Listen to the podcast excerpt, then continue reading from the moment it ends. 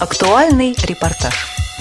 О недоступности среды для людей с инвалидностью в России можно говорить долго, начиная с неправильно уложенной тактильной плитки на московских улицах и заканчивая отсутствием оборудованных детских площадок у коррекционных детских садов во Владивостоке. Однако нельзя отрицать, что процесс по организации в нашей стране безбарьерной среды все-таки начался. В начале 2012 года Петербургский фонд «Проарте» запустил проект «Слушай архитектуру, сочиняя пространство».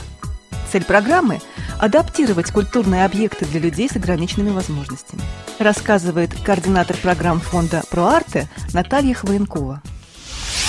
Этот проект посвящен, прежде всего, зеленой архитектуре, дизайну общественных пространств для людей с ограниченными возможностями, и также музыка. Музыка как вот э, в связи с архитектурой, да, поскольку очень часто архитектура и музыка в сочинениях современных композиторов да, идут как-то рядом. Говорят, что архитектура – это застывшая музыка, и многие вот композиторы вдохновляются какими-то архитектурными решениями.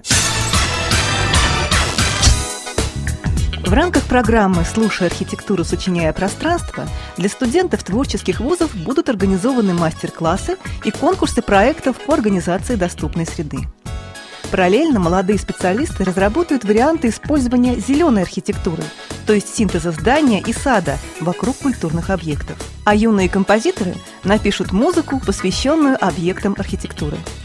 Однако все это в будущем. Проект рассчитан до 2014 года. Сейчас же ProArte организует ознакомительные поездки за границу на объекты, где уже реализована доступная среда. К примеру, в Финляндию. Продолжит Наталья Хвоенкова. В Хельсинки мы отправились по, только по одной части нашей программы, это по дизайну для общественных пространств, прежде всего культурных пространств для слабовидящих людей.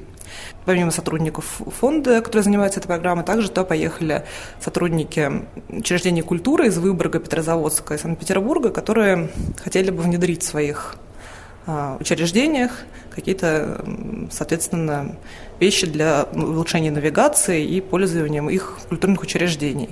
Ну, мы начали прежде всего со знакомства с людьми, которые делают проекты для людей с ограниченными возможностями. Мы были в университете Алвара Алта, и э, разные специалисты рассказывали нам о различных проектах и методах и подходах к организации, по организации пространства в учреждениях публичных. Прежде всего, нас, конечно, интересовали учреждения культуры в Хельсинки.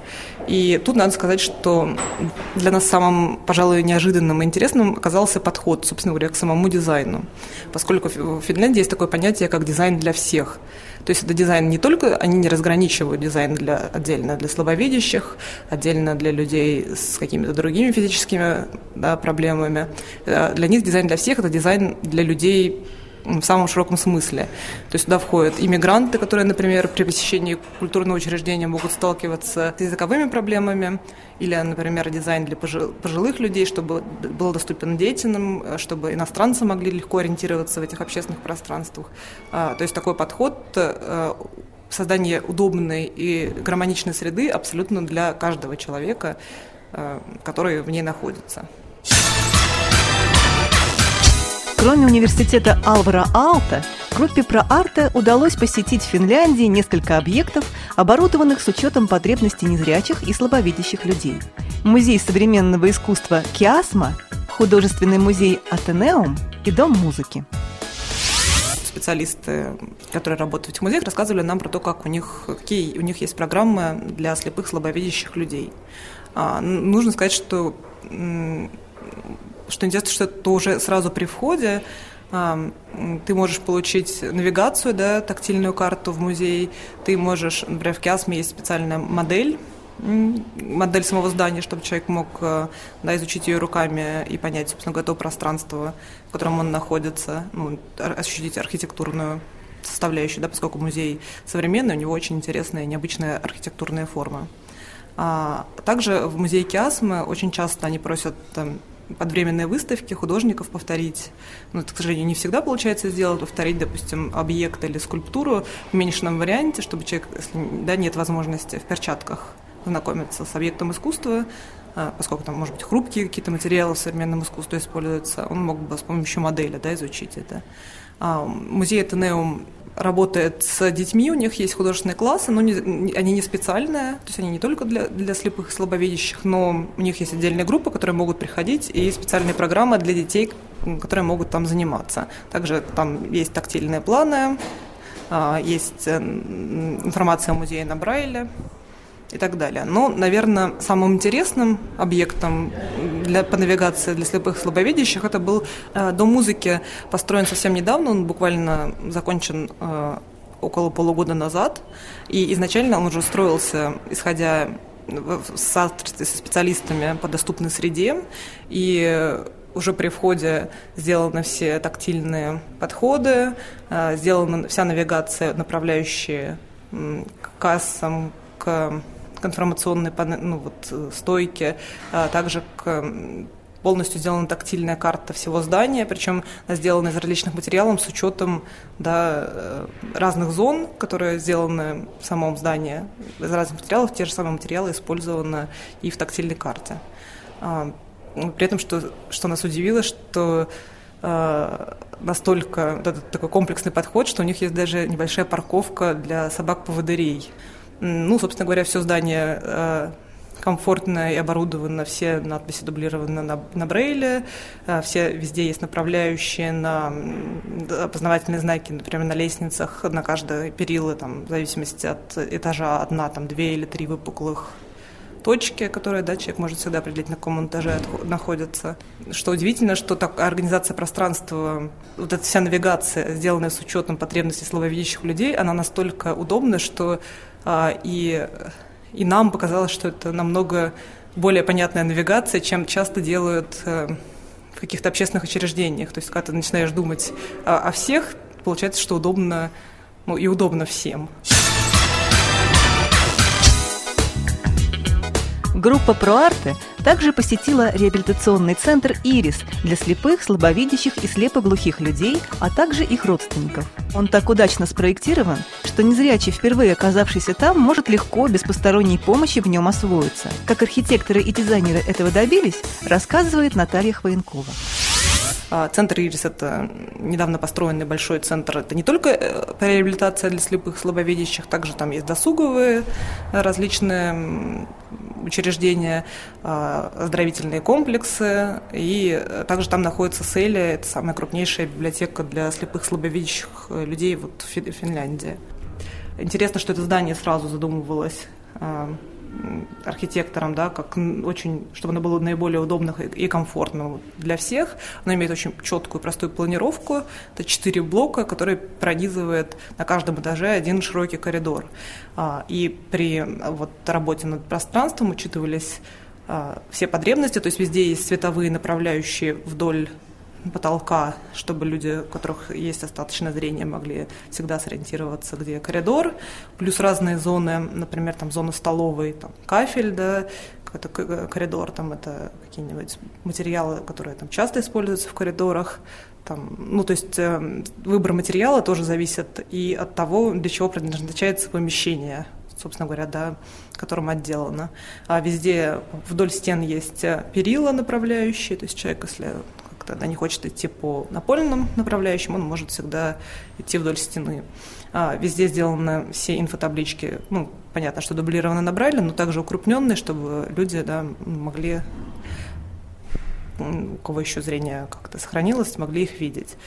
А, и специально вот японская девушка-архитектор сделала, разработала тактильную карту при входе, которую можно изучить и особенно если ты часто туда ходишь, что ты уже можешь ориентироваться там совершенно спокойно и тебе комфортно. При входе там все звуковые сигналы э, для того, чтобы ты мог понять, где вход и войти. Эм, и также конференц-залы все оборудованы специальной техникой, и для того, чтобы люди там могли участвовать вот в конференции, э, совершенно не испытывая никаких сложностей, не, не, ну, не нуждаясь в помощи. Специалисты центра «Ирис» даже позаботились о том, чтобы в здании не было бликов, которые слабовидящие часто воспринимают как оконные или дверные проемы. Однако это внутри зданий. Нам же стало интересно, действует ли принцип дизайн для всех на улицах Хельсинки. Ну вот, наверное, рассказать лучше всего на примере новой автобусной станции, а, которая находится в центре Хельсинки, откуда еже, просто ежесекундно отправляются там раз, автобусы во все стороны в пригороды Хельсинки или по Хельсинки. Мало того, что, естественно, везде использован укрупненный шрифт, везде использованы направляющие световые, а, естественно, есть ну, навигация по полу, причем навигация такая расширенная, то есть если доходишь до какого-то места, где ты не знаешь, куда пойти, а, с помощью цифр да, выпуклых обозначено, куда ты можешь пойти к тому или иному выходу, к тому или иному номеру автобуса. А, и очень интересно сделан выход, собственно, к, самому, к самим автобусам. Это такие автоматические двери, которые, пока автобус не подъехал, они остаются закрытыми.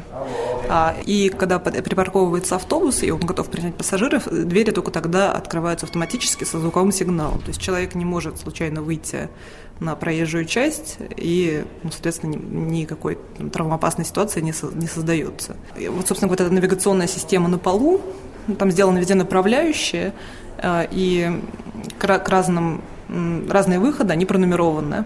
И, соответственно, автобусы подъезжают к тому или иному выходу. Но, естественно, конечно, человек, когда идет на тот или иной автобус, он должен уже узнать, у какого выхода он останавливается. И на полу с помощью выпуклых вот этих цифр э, ты можешь понять, к какому, какому именно выходу тебе пойти.